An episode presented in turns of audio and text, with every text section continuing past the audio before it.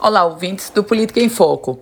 Há uma grande expectativa sobre como irá se comportar a governadora Fátima Bezerra em relação ao novo decreto. Isso porque o decreto que está vigente, prevendo o toque de recolher das 8 horas da noite até as 6 horas da manhã, de segunda a sábado, e no domingo o dia todo, esse decreto ele tem validade só até a esta, essa quarta-feira. E aí, a governadora Fátima Bezerra vem mantendo reuniões com o Comitê de Segurança do Estado do Rio Grande do Norte, que exerce um papel de assessoramento.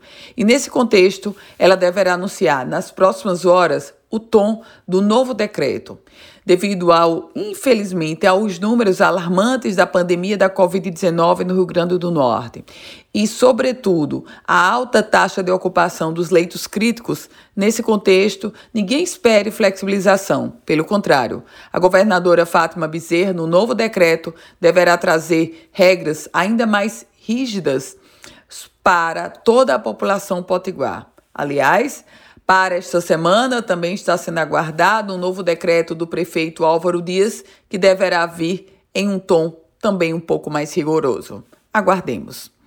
Eu volto com outras informações aqui no Política em Foco com Ana Ruth Dantas.